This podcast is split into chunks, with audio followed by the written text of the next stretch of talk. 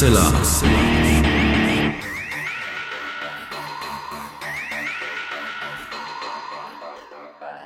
Hallo und herzlich willkommen zum 334. Mal bei Hoaxilla, dem skeptischen Podcast. Wie immer bei mir die wunderbare Hoax Mistress Alexa. Halli, hallo, ihr da draußen. Willkommen zu dieser neuen Hoaxilla Folge. Und bei mir ist natürlich wie immer zum Glück auch heute der wunderbare Alexander Hoaxmaster. Und diesmal haben wir auch Mitte des Monats mal geschafft als eigentlicher Release-Termin für eine neue Episode. Mal gucken, wie oft uns das dieses Jahr noch gelingt. wir äh, arbeiten dran. Ansonsten ist es ja der Running Gag. Wir haben eine vollgepackte Sendung. Wir haben ein wunderbares Interview als Hauptthema und haben dann noch als Bonus ein zweites kürzeres Interview mit Tommy Krabbeis, der nochmal berichten wird, wie es aktuell um Kohlraben schwarz steht. Das kommt dann am Ende. Für alle, die das noch interessiert, sollte man sich vielleicht auch nochmal anhören. Und es gibt auch noch ein Gewinnspiel, da erklären wir dann auch zwischendrin, was ihr tun müsst. Äh, also wir sind vollgepackt bis unter das Dach und ich würde sagen, deswegen machen wir mal direkt weiter.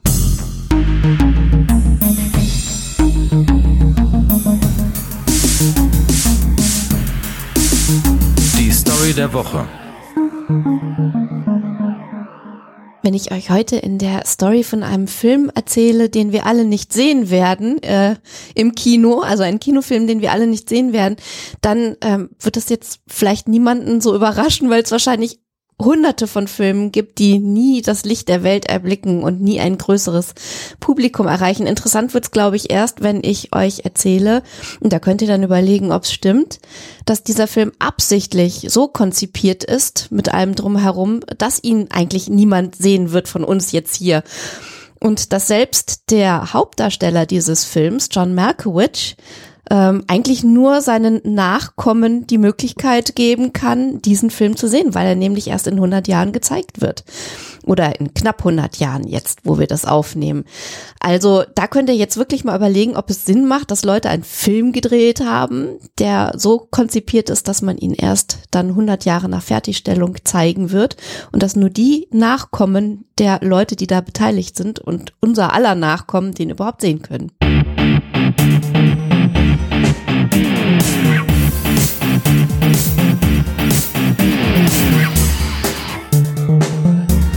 Thema der Woche.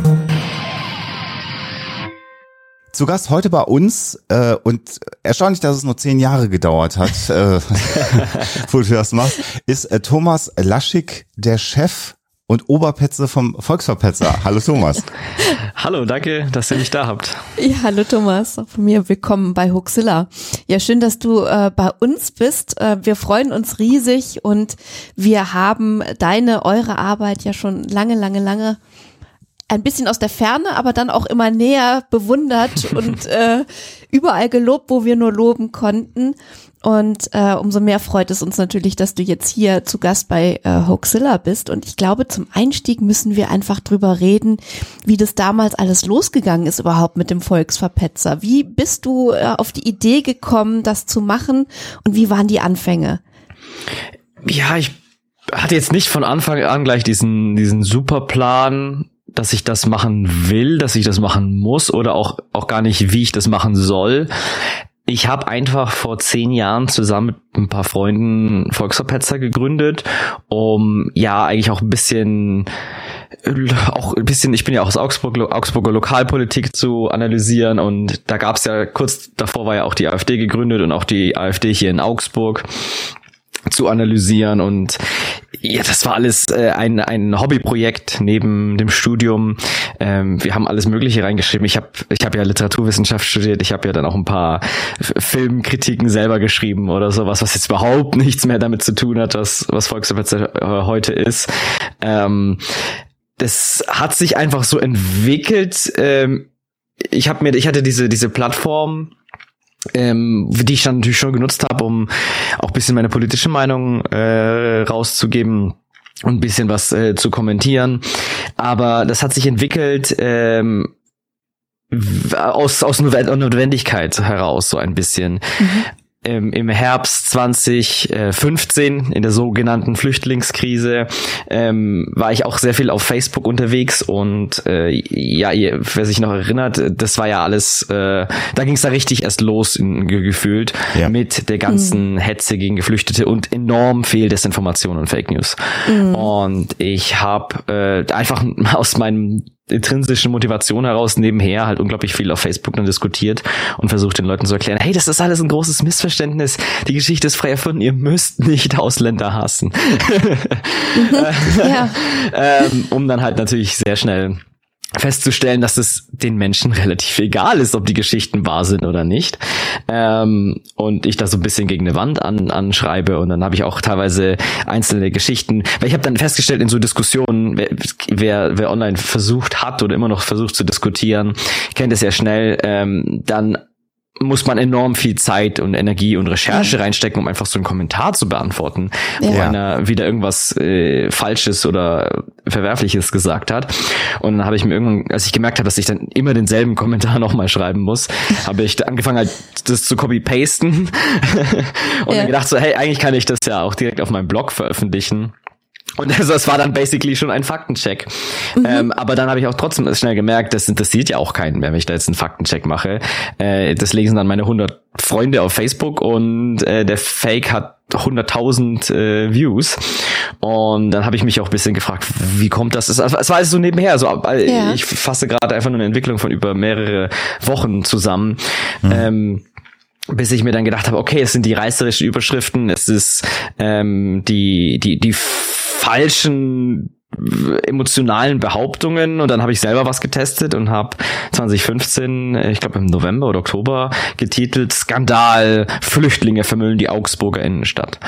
Und ähm, habe ich mir, ich habe einfach selber eine Fake News gemacht. Und der erste Satz natürlich im groß und dick im Artikel, diese Geschichte ist frei erfunden. Und halt erklärt so, danke, dass du diesen Artikel angeklickt hast und nicht einfach ungelesen geteilt hast, weil so funktionieren Fake News etc. Und dann habe ich halt alles erklärt.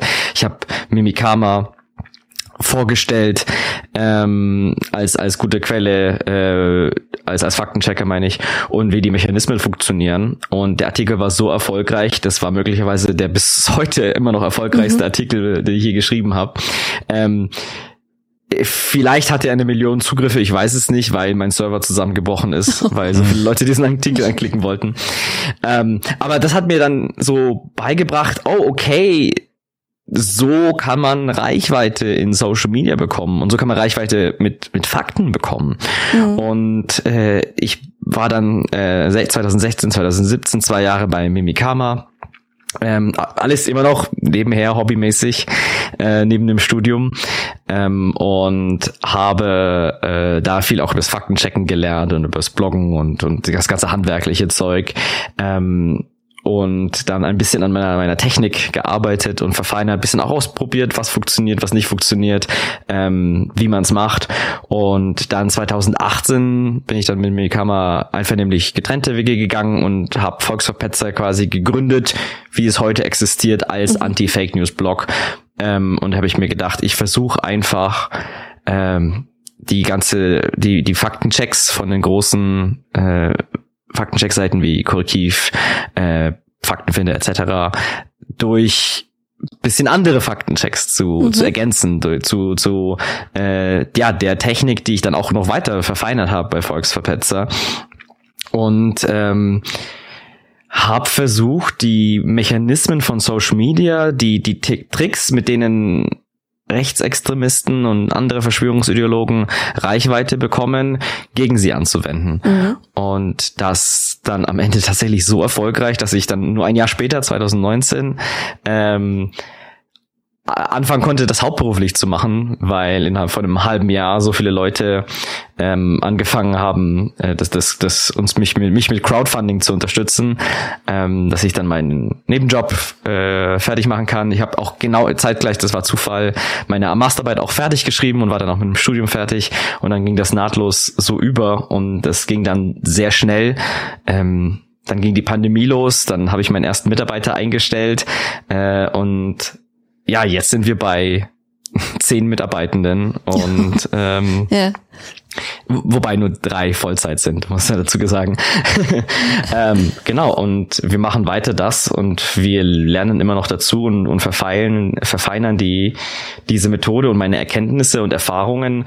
Und ja, jetzt habe ich es auch, jetzt, jetzt bringe ich selber ins Gespräch, das war gar nicht meine Intention, aber ich habe äh, das, diese ganzen Erkenntnisse und die, die ganze Theorie, die ich mir über die Jahre zusammen ge, ge, erfahren habe, jetzt in ein Buch geschrieben. In einem großartigen Buch, keine, ja. Keine, keine Sorge, wir hätten sonst ja, auch angesprochen. Genau. Ähm, aber es ist sehr schön, äh, dass du diese, diese Historie mhm. nochmal ähm, beschreibst und ich würde dich gerne mal fragen wollen, und, und du hast es ja gerade schon angesprochen, es gibt ja jetzt eine ganze Reihe von äh, äh, Fake News oder Anti-Fake-News-Portalen, so rum mhm. muss es ja richtigerweise äh, formulieren, oder Menschen, die sich mit, mit diesem Themenkomplex beschäftigen. Huxilla macht das ja manchmal, nicht immer. Also wir haben das ja nicht als, als Kernelement. Insofern würde ich uns mal rausnehmen, aber du hast schon gesagt, Mimikama gibt es, den Volksverpetzer, Faktenfinder ähm, äh, der Tagesschau, den, wie hieß der, Faktenfuchs gab es, glaube ich, auch. Das war vom Bayerischen Rundfunk. Genau. genau. Also da gibt es eine ganze Reihe. Ist das für dich äh, die, diese, die, die Notwendigkeit und auch die Tatsache, dass die ja alle auch existieren und sinnvoll, äh, sinnvolle Dinge tun, ein, eine Konsequenz aus einer sich verändernden Medienlandschaft durch Social Media und durch sage ich mal, die Gegenseite, die Social Media als Portal für Desinformation entdeckt hat und das auch sehr erfolgreich bespielt? Kurze Antwort ja. Danke. Geschlossene Fragen stellen. Du merkst, Top-Journalist. Aber ja, es, äh, die Medienlandschaft hat sich drastisch verändert in den letzten 10, 15 Jahren. Mhm. Und ähm, und auch die, die politische Öffentlichkeit, der Diskursraum, in dem wir diskutieren und uns Informationen austauschen, findet immer mehr und inzwischen fast ausschließlich über Social Media statt. Mhm. Und das hat schwerwiegende Konsequenzen für äh, unsere Gesellschaft. Äh, das habe ich jetzt negativ geframed. Es ist eigentlich eine gute Sache, weil äh, jeder Volltrottel mit einem Blog kann jetzt enorme Reichweite bekommen. Ich bin das beste Beispiel dafür. und ähm, äh, und, und jeder von uns, wenn er, wenn er einen, einen Social Media Account aufmacht, äh, ist dann nicht mehr, wie das bei, beim Fernsehen oder bei der Zeitung ist, dann ein, ein passiver Konsument von Informationen, sondern gleichzeitig auch ein, ein Sender, ein, mhm. ein, ein kleiner Journalist. Wenn, wenn ich etwas teile, dann sehen das vielleicht nur meine zehn Freunde oder sowas. Aber trotzdem, für die nehme ich dann in gewisser Weise die, die Rolle eines Journalisten ein, der Informationen verbreitet.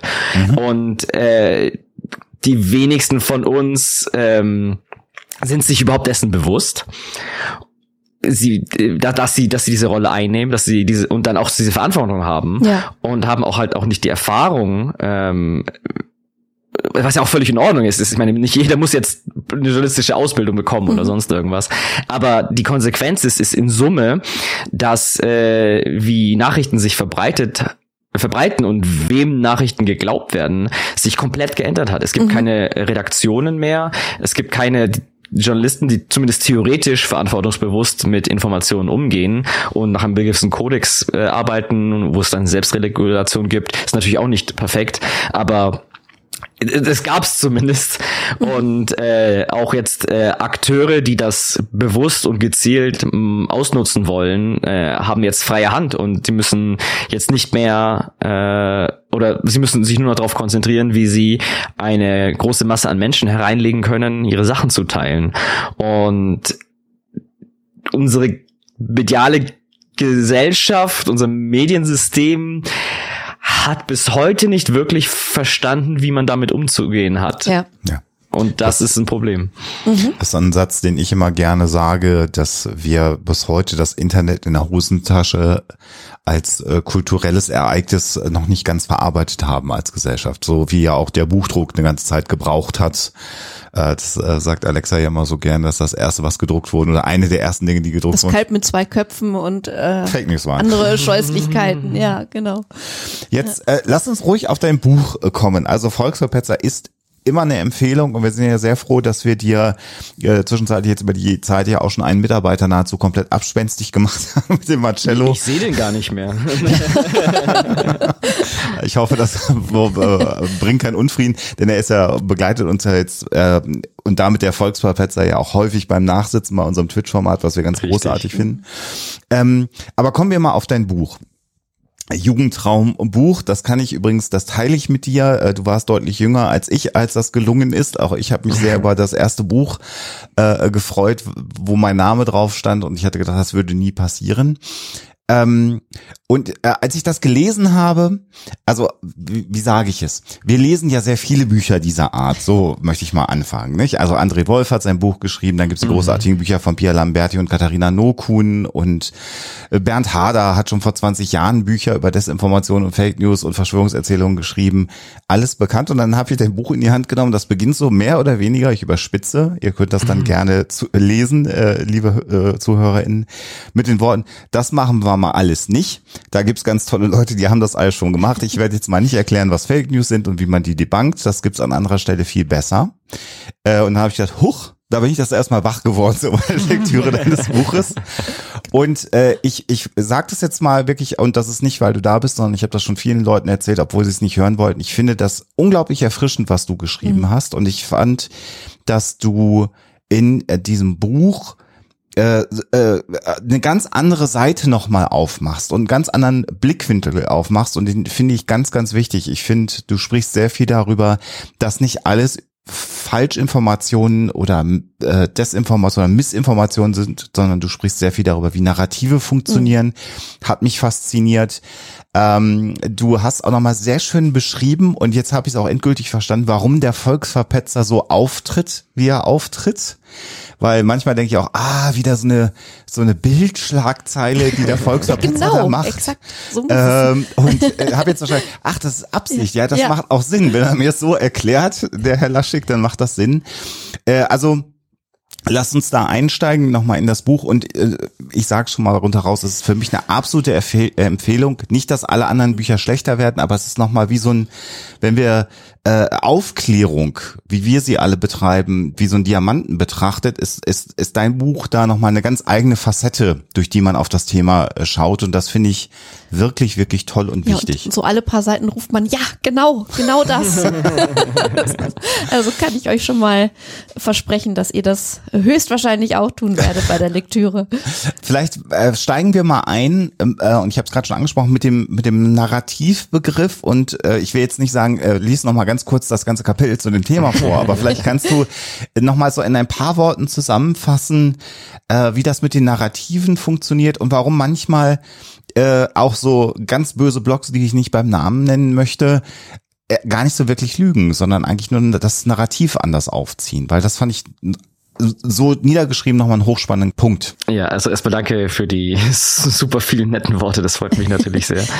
ähm, ja, aber genau, ich, das war, äh, bisschen war das Buch, dass ich gemeint habe, dass äh, was ich, was ich mit Volksverpetzer mache, das würde ich mal noch mal gescheit erklären.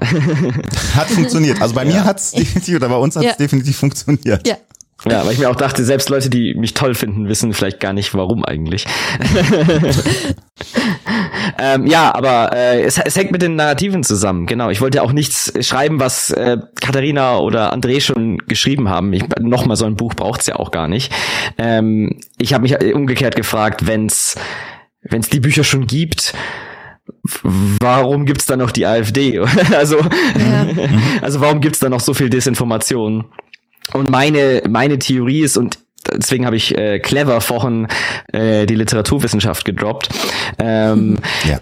Ich, ich komme aus der Literaturwissenschaft und ich habe äh, Narrative gelernt, ich habe mhm. äh, Geschichten gelernt und äh, sie analysiert und äh, mir ist dann auch beim Faktenchecken schnell aufgefallen, dass was wir die Banken sind nicht die einzelnen Meldungen, mhm. sondern die Geschichten, die äh, diese Meldungen repräsentieren oder die sie auch manchmal einfach sind. Und ähm, wenn und wenn man wenn man die diesen diesen Schritt zurückgeht und weg von oh hier ist wieder ein Fake, hier ist wieder ein Fake, hier ist mhm. dieses Detail, diese Zahl ist falsch, wenn man sich aus diesem Wirrwarr der Details äh, herauswühlt und diesen Schritt zurückgeht, erkennt man, dass man ähm, es ist ironischerweise nicht um die Fakten geht. Also ich meine, natürlich sind sie extrem wichtig und wir dürfen sie niemals liegen lassen. Äh, wir müssen immer akribisch und, und genau die Fakten checken und das machen wir auch. Aber um zu die Banken brauchen wir nicht nur die, die guten Fakten, die, die Wahrheit, die, die wissenschaftlichen Erkenntnisse, sondern wir brauchen ähm, eine Antwort auf diese guten Geschichten. Ja. Und deswegen ist auch der, der Untertitel meines Buches so gewählt, überlass die guten Geschichten nicht den Fake News, mhm. ähm, weil wir müssen auch gleichzeitig, also es ist, es ist viel verlangt, aber man muss es machen, gleichzeitig auch äh, nicht nur dem Fake widersprechen, sondern auch der Geschichte widersprechen und das macht man, indem man eine bessere Geschichte erzählt. Mhm. Ähm, weil wenn wir nur ähm, nur den, den, den, den, den Details, sage ich mal, den Fakten widersprechen, bewegen wir uns immer noch in der Geschichte der anderen, in, die, in der Geschichte, die uns die Fake-Verbreiter aufoktroyiert haben. Mhm. Ähm, in, in, eine Geschichte, in der wir übrigens die Bösen sind. Also ja. genau. ähm, und wenn wir wenn wir dem nicht fundamental widersprechen, weil also dann dann spielen wir nur die Antagonisten in deren Geschichten und dann verpufft jegliche Gegenrede, weil weil die, die, die Zuschauer auch gar nicht auf die Details achten, sondern auf nur auf unser Verhalten, auf unsere Akteure, wie als ob wir auf einer Bühne wären in einem Theaterstück. Mhm. Und deswegen müssen wir aufhören, deren deren Stücke zu spielen und einfach die eigenen Narrative verwenden, die Gegennarrative. Wir müssen die wahren Geschichten erzählen und da rausbrechen. Und deswegen mache ich das mit Volksverpetzer ja auch so. Ähm, und äh, mache meine eigenen Geschichten und dann auch manchmal gerne reißerisch oder satirisch mhm. oder emotional. Mhm. Ähm, weil das natürlich auch leider, ich, ich find's, ich find's ja nicht, ich find's ja auch nicht geil. Also ja. ähm, auch machen muss halt, um leider Reichweite zu bekommen in Social Media, weil ich, wir können natürlich den ganzen Tag jammern, wie, wie blöd es ist, dass die Algorithmen sowas verstärken und dass wir dann mit seriösen Sachen nicht dagegen ankommen. Das rettet unsere Demokratie jetzt leider auch nicht. Ganz genau, ja. Und wenn ich jetzt gerade zum Zeitpunkt unserer Aufnahme so auf die Seite vom Volksverpetzer mal gehe, dann kann man das jetzt sehr schön sehen, äh, dass du, ähm, und wenn man die Artikel kennt und liest vom Volksverpetzer, weiß man natürlich, dass das ich nenne das jetzt mal Clickbait im positiven Sinne ist. Aber wenn ich da zum Beispiel lese, gegen Kropalla versagt, AfD-Chef Kropalla zerstört Markus Lanz. ja, das ist eigentlich genau ein Narrativ, mhm. was wir von der Gegenseite natürlich erwarten würden. Oder äh, sowas hochemotionales wie Tucker Carlson Interview, Diktator Putin will weiter Ukrainer ermorden. Mhm. Äh, und dann äh, ist es tatsächlich, ich habe das jetzt durch dein Buch verstanden, es hat funktioniert, zumindest äh, bei mir, dass du natürlich sagst, wenn ich mit so einer Clickbait äh, Überschrift, also so hoch dran gehe und so hoch emotionalisiere, da muss im, im, im Prinzip im ersten Satz die Einordnung erstmal stattfinden. Und das tust du ja regelmäßig. Also bei dem genau. Putin-Interview steht dann, so könnte eine Überschrift lauten, irgendwie so in der Art, glaube ich, ja, ist die, ja. geht's dann ja weiter in dem Artikel.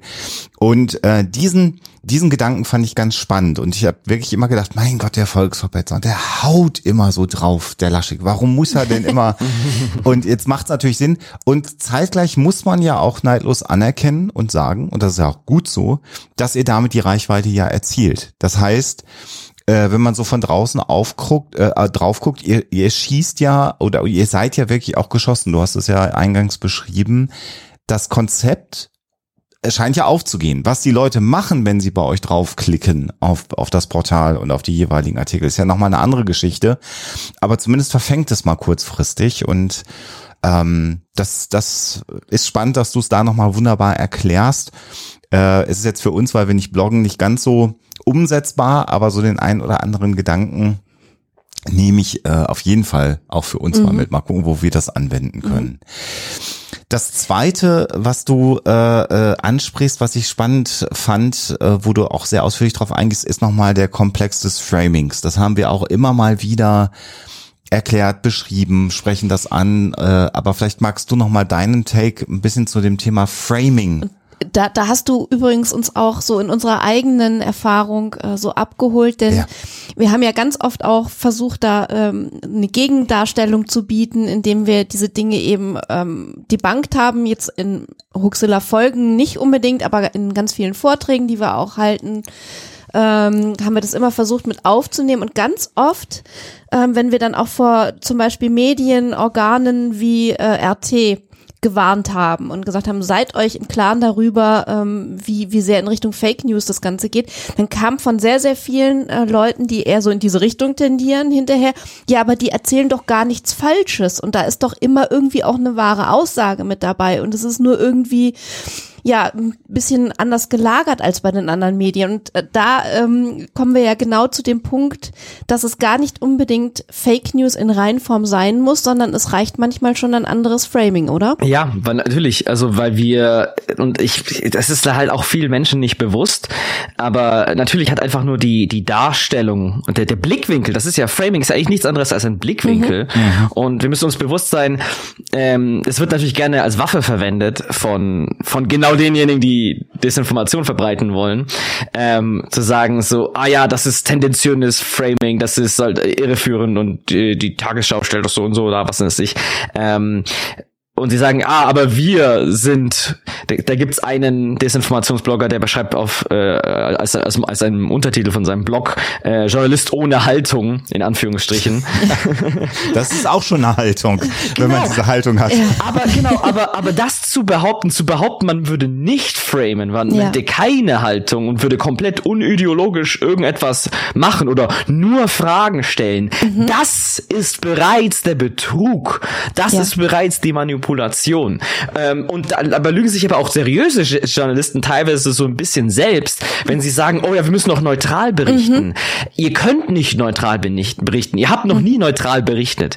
Und es ist natürlich, es ist natürlich verständlich und ihr wisst das sicherlich auch, dass äh, euer, das ist euer, euer, euer Ziel, möglichst neutral zu berichten. Aber man sollte sich weder selbst noch dem Publikum der Illusionen ähm, machen und stattdessen einfach transparent und ehrlich damit umgehen, dass man immer einen Blickwinkel hat und immer eine Perspektive wiedergibt, die dann bereits auch schon die emotionale, äh, emotionale Richtung vorgibt. Zumal, das möchte ich an dieser Stelle wirklich einmal ganz klar auch in dieser Huxilla-Folge benennen, zumal wir nicht neutral sein dürfen, wenn es um, um den Schutz unserer freiheitlich-demokratischen Grundordnung geht. Da können, dürfen, wollen wir nicht neutral sein. Und wenn wir dann jemanden vor uns haben, der Framing, Fake News oder was auch immer äh, betreibt, äh, um eben genau diese ähm, demokratische Ordnung, die wir haben, zu zerstören, dann müssen wir äh, ganz unneutral, nämlich äh, positiv darüber äh, berichten, wie wichtig unsere Demokratie ist und wie sehr wir sie schützen müssen. Also da können wir uns dann nicht rausreden und sagen, ja, man muss ja alle hören, man muss ja mit allen reden, sondern da geht es dann wirklich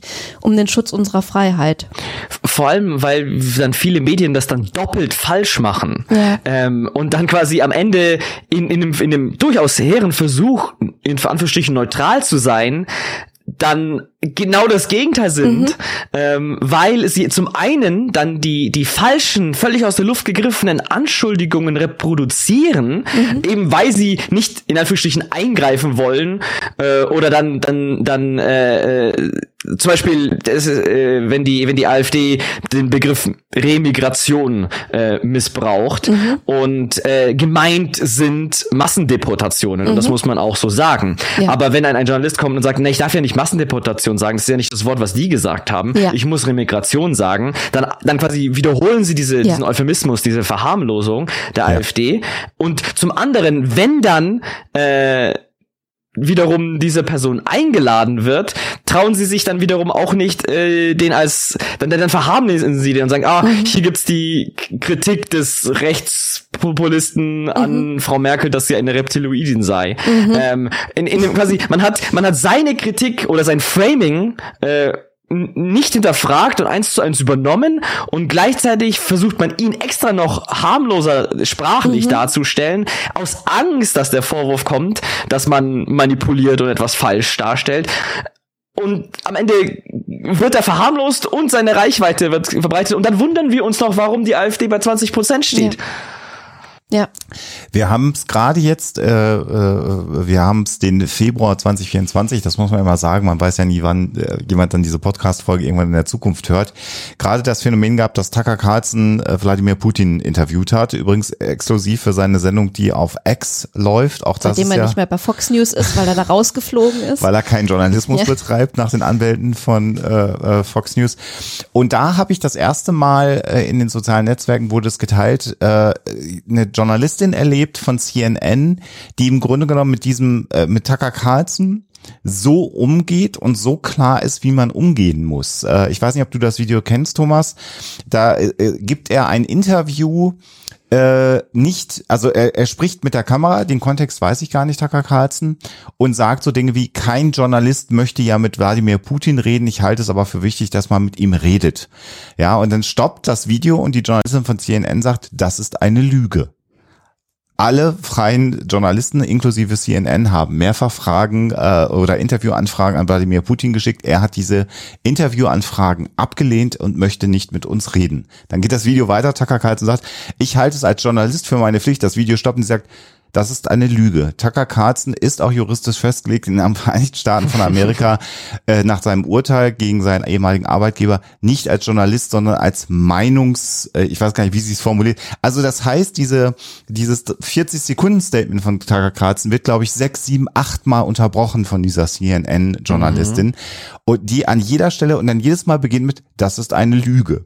Genau. Und äh, ich glaube, entweder, wenn man diese Menschen immer noch zu Wort kommen lässt in den Medien, muss man, das ist meine persönliche Meinung, genauso damit umgehen, um mal deutlich zu machen, wo der Unterschied eben zwischen Desinformation, Propaganda ja in dem Fall eventuell sogar schon und Journalismus zu machen, äh, damit auch äh, äh, Bürgerinnen und Bürger und Menschen, die sich das anschauen, realisieren, wo das Problem eigentlich liegt. Und das kannst du aber Genau. nicht in einer Live-Talkshow machen. Das funktioniert da eben D- nicht, wenn du die deswegen, Leute ja. sitzen hast. Deswegen, also es ist ja, es ist ja so, äh, mehr Menschen oder sag mal, die Debatte gerade über quasi, wie seriös unsere Medien in Deutschland sind, läuft ja vor allem darüber, oh, sind unsere Medien zu links und zu, zu anti-rechts oder was auch immer. Dann gibt's ja. Ja. verschiedene Beispiele und Medien und was nicht alles.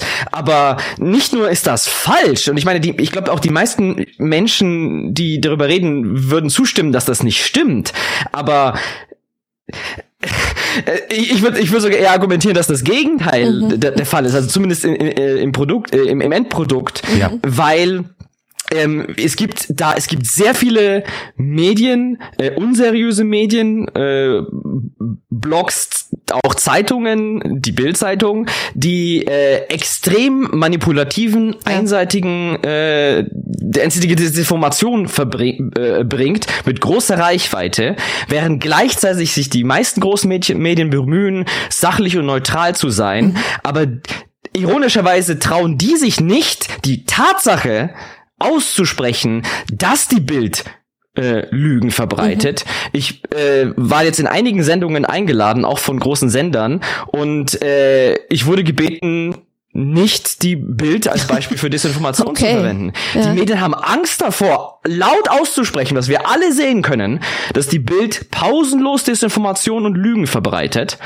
Das, das heißt, sie trauen sich nicht, die Lügen der Rechten anzusprechen, aber die Rechten trauen sich die ganze Zeit zu lügen, dass, dass die Mainstream-Medien äh, oder die, die seriösen Medien unseriös seien. Und diese, diese Imbalance ist einfach, das ist ein Skandal. Ja, das ist- Es ist, als ob also der, der, der Kaiser ist nackt und ich bin, sind wir die einzigen, die das sehen? Das kann doch nicht sein. Wir müssen das endlich mal aussprechen. Die Medien müssen da endlich mal Klartext reden. Die müssen Lügner und Verschwörungsideologen wie Tucker Carlson als deutlich als solche benennen. Wir trauen uns nicht die Wahrheit auszusprechen, während die ganze Zeit laut über Lügen diskutiert wird. Könnte, könnte das unter Umständen damit zusammenhängen, dass äh, diese Sender ähm, Angst haben vor bösen Zuschriften, weil vielleicht es bisher so gewesen ist, dass eher diejenigen an Sender schreiben, die äh, sich eher mit der AfD und äh, Tucker Carlson oder wem auch immer identifizieren und ähm, dann natürlich wütend werden, wenn diese Narrative zerpflückt werden in der Öffentlichkeit. Und könnte es da unter Umständen helfen, wenn wir, die wir das nicht wollen, die wir eben unsere Freiheit behalten wollen und die AfD und diesen ganzen anderen Müll nicht wollen, ähm, auch mal anfangen, uns zu Wort zu melden und äh, einzugreifen und zu hinterfragen und darauf hinzuweisen, dass das nicht geht? Ich, ich bin mir sehr sicher, dass ein großer Teil davor ist auch einfach Angst. Ja. Also, äh, die, die, das ist Cancel Culture, meine Damen und Herren. Mhm. Die großen Medien haben Angst, diese Sachen laut und deutlich auszusprechen. Mhm. Weil jedes Mal, wenn äh, irgendwie sowas kommt, werden sie sofort äh, dem wütenden rechtsextremen Mob vor, zum Fraß vorgeworfen. Mhm. Es gibt, es gibt ganze, ganze Desinformationsblogs, die versuchen, jeden kleinen echten oder falschen Fehler zu skandalisieren. Ja. Es gibt mhm. äh, in, in, in äh, äh, ich weiß gar nicht mehr wo, ich glaube in Hamburg gibt's jede Woche eine Demonstration von dem ARD-Gebäude, glaube ich. Ähm, NDR, ja. NDR war es, genau. Ähm, es gibt äh, so viele Drohungen, die mhm. Journalisten, die reden gar nicht mehr drüber, weil sie so Alltag ist, Morddrohungen zu bekommen. Das ist für mich auch Alltag. Mhm. Äh, äh die, die, Deutschland ist in der im weltweiten Ranking des der, der, der Pressefreiheit abgerutscht einige Plätze, mhm. weil es so viele Angriffe, körperliche äh, Attacken auf Journalistinnen und Journalisten gibt, äh, die auch jedes Jahr jetzt wieder zunehmen seit der Pandemie. Es ist absolut unglaublich, wie unsere Medien von dieser äh, radikalen Minderheit eingeschüchtert und bedroht werden. Und das wird nicht thematisiert. Mhm. Und also die, diese diese Zensur, diese Schere im Kopf passiert ja bereits. Die, die werden schon auch auf, auf Parteilinie gebracht, während sie immer noch weiter angeschrien werden, dass sie die Lügenpresse seien. Und Umgekehrt, ich meine, im, im Zweifel sind die Medien natürlich dann lieber auf der vorsichtigen Seite. Sie wollen dann nicht, ich meine, sie werden so oder so ange, angeschrien, aber sie wollen dann nicht diese, diesem Shitstorms ausgesetzt werden. Und dann sind sie im Zweifel dann zu freundlich und reproduzieren diese Desinformation, mhm. weil die Mehrheit, die, die, die, die freundlichen, die friedlichen Leserinnen und Leser oder Zuhörerinnen und Zuhörer, die bedrohen sie nicht. Die, die, die gehen nicht mit Galgen auf Demos, die verprügeln nicht Journalisten auf, wenn sie sie sehen.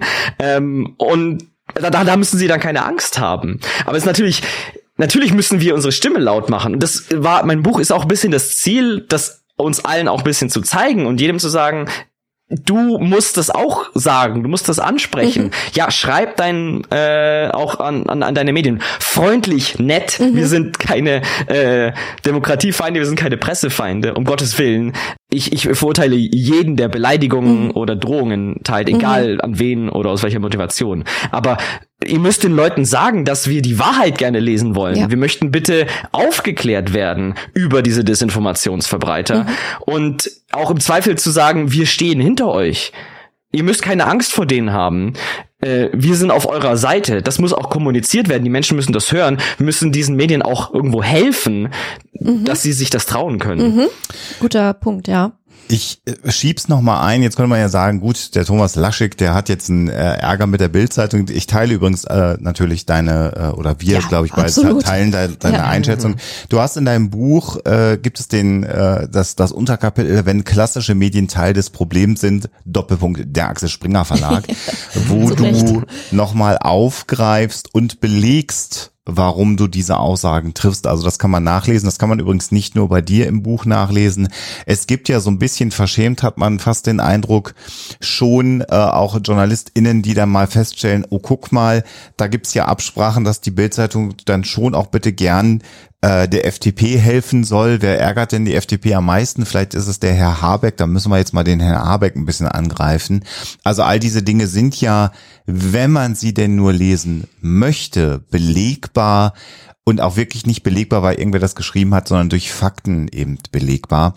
Ähm, also das kann man auch sehr schön lesen und vor allen Dingen finde ich, äh, du hast es selber angesprochen, diese ich will jetzt nicht sagen, der Literaturwissenschaftler, der drauf schaut, aber jemand, der auch Sprache auf Narrative, du hast es beschrieben, du machst äh, in deinem Buch sehr schön diese Verbindungswege klar. Also wirtschaftliche Verbindungen, politische Verbindungen, die sich dann in Artikeln und Schlagzeilen, äh, Schlagzeilen niederschlagen und ähm, umso spannender finde ich jetzt inzwischen eben die Volksverpetzer-Schlagzeilen. Äh, ja, Lanz zerstört durch AfD, da klickt jeder drauf.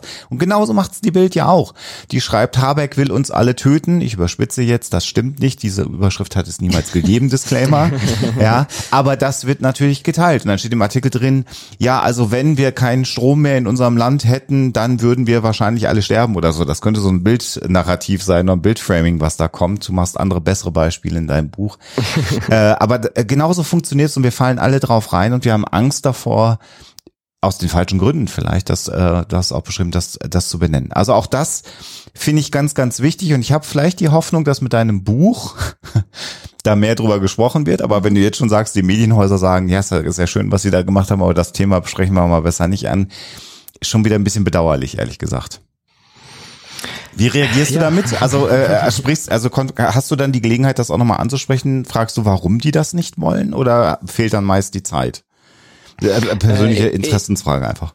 In dem konkreten Fall äh, war das in einem kurzen Vorgespräch. Das hm. äh, konnte ich nicht ansprechen. Mhm. Vielleicht mache ich das noch. Aber ähm, ja, ich, ich glaube, teilweise ist es halt auch umso unfairer Medien wie die Bild sind, umso fairer sind die anderen Medien. Ja. Ähm, ja, also schlimm. es ist es ist wirklich absolut das Gegenteil war von allem dem, was Bild und und Reichelt und Co. alles behaupten über die linksgrün versiffte Lügenpresse und die alles nur falsch darstellt und mhm. äh, absichtlich bösartig. Es ist es ist das sind das sind ihre Methoden, das sind die Methoden von denen, die sie der guten seriösen Presse vorwerfen. Ja. Und und und und und wir wir nicht nur, wir reden die ganze Zeit über dieses falsche Narrativ und viele Leute glauben das inzwischen, weil wir doch die ganze Zeit reden mhm. und es, viele Leute widersprechen dem auch und sagen, nee, das stimmt nicht, die Medien sind seriös und so weiter und so mhm. weiter. Aber dann bewegen wir uns immer noch in dem in dem Narrativ. Mhm. Wir sprechen nicht die Wahrheit aus, mhm. nämlich dass das Gegenteil war, ist, dass äh, Bild, Reichelt und, und alle anderen äh, genau diese bösartigen Methoden verwenden, die sie der seriösen Presse vorwerfen, dass sie sie einschüchtern, dass die Presse absolut fair ist, sogar mit Leuten, die sie hassen und die sie zerstören wollen. Und das ist der Skandal und das habe ich, das lese ich so gut wie nirgendswo mhm. und äh, ich frage mich, warum. Ja, also ich, ich, ich kann da vielleicht mal so aus meiner persönlichen Erfahrung der letzten Wochen so ein, äh, ein Beispiel bringen. Also ich bin ja grundsätzlich so eher zur Höflichkeit und Zurückhaltung erzogen worden und musste ähm, erst in den letzten Jahren lernen, dass man auch manchmal äh, auf den Tisch schauen muss und sagen muss bis hierhin und nicht weiter. Aber ich habe in den letzten Wochen so Dialoge geführt in den sozialen Medien, wenn ich äh, so etwas geschrieben habe, wir müssen die Lügen auch mal als Lügen benennen und einfach sagen, dass die AfD unsere äh, Demokratie bedroht und äh, sagen, dass wir die Schnauze voll haben von Lügen und dass wir äh, solche äh, Parteien nicht haben wollen hier. Mhm. Und dann entspannt sich so ein Dialog mit jemandem in einem sozialen Medium, der dann sagte, ja, aber man muss doch mit allen reden und man muss doch irgendwie höflich bleiben und im Diskurs und so. Und dann habe ich da halt immer geschrieben, nee, man muss nicht mit allen reden. Man kann über alle reden und man muss Dinge klar benennen, aber man muss nicht mit allen reden reden und äh, habe dann noch so ein bisschen weiter meinen äh, Standpunkt ähm, dann auch sehr deutlich gemacht und dann zum Schluss kam von dieser Person die Frage, ja, was glaubst du denn, wie sich jemand fühlt, der das jetzt liest, was du geschrieben hat, äh, hast, der vielleicht überlegt, AfD zu wählen oder so ein bisschen in die Richtung tendiert. Was glaubst du denn, wie so ein Mensch sich dann fühlt? Und ich habe dann den Dialog beendet mit dem mit der Antwort hoffentlich schlecht, weil ja. so ist es einfach. Also genau. du dieses dieses äh, wir müssen immer die andere Wange hinhalten, wir müssen müssen immer ruhig und sachlich bleiben und zurückhaltend und immer noch den Diskurs suchen und den Kompromiss. Kompromiss suchen im Angesicht einer Bedrohung äh, unserer Freiheit halte ich für sehr problematisch. Also das ist insgesamt etwas, das uns eher dann handlungsunfähig macht, äh, als dass es ähm, uns zur Problemlösung bringt. Und insofern bin ich da völlig bei dir, die Dinge einfach klar auf den Punkt zu bringen und zu sagen, no, bis hierhin und nicht weiter, rote Linie, jetzt äh, ist Feierabend, jetzt wollen wir nicht mehr. Vor allem, vor allem, warum interessiert uns nur, wie sich jemand fühlt, ja. der potenziell AfD wählt? Genau. Warum interessiert uns nicht, wie jemand fühlt, Exakt. der, keine Ahnung, queer ist ja, oder genau. Migrationshintergrund hat oder äh, äh, eine ne Einschränkung, körperliche Einschränkung mhm. in einer Art und Weise hat. Mhm. Warum, warum interessiert dich nicht, dass die Angst ja. haben, dass die auf der Straße bespuckt, besch geschlagen werden? Ja. Äh, dass die potenziell ihre Rechte verlieren oder deportiert werden oder sowas. Mhm.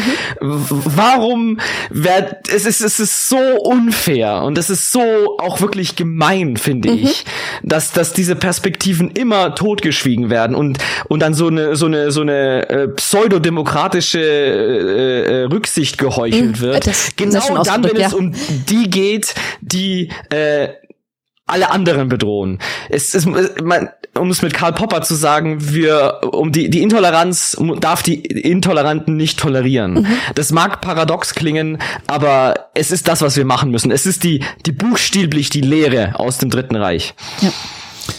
Jetzt sind wir ganz unten angekommen, emotional so, okay. und, und auch thematisch.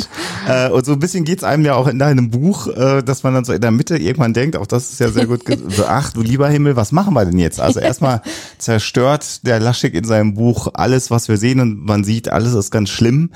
Äh, aber natürlich, äh, du hattest einen Plan, ähm, äh, kommt hinten raus ja noch so eine Idee, wie man die, dagegen vorgehen kann. Und da beschreibst du auch nochmal deine Methode. Äh, auch das ausführlich, aber ich fand diesen Begriff auch wirklich ganz fantastisch, obwohl er nicht von dir ist, aber ich behaupte jetzt, äh, also er ist von George Larkov, ähm, das sagst du auch ehrlicherweise in deinem Buch, aber das ist der Begriff ist das Fakten-Sandwich, vielleicht sage ich mal, wobei ich rede. Und mhm. das ist so etwas, was du so als, wie soll ich denn sagen, als Schablone für das benutzt, was, was du machst oder was ihr beim Volksverpetzer auch versucht zu, zu machen. Und das äh, ist etwas, wo du glaubst, das könnte eben den Gegenpol ausmachen. Vielleicht magst du noch mal mit ein paar Worten sagen, was das Fakten-Sandwich à la Volksverpetzer ist. Genau, das, ich finde, das Fakten-Sandwich sollte zu einer ausgewogenen Mediendiät dazugehören. Sehr schön. Gut. Ähm, ja, weil ich, sage ja quasi, wir sollen weniger über die, die Fakes und die Lügen sprechen, sondern mehr die, die Wahrheit kommunizieren.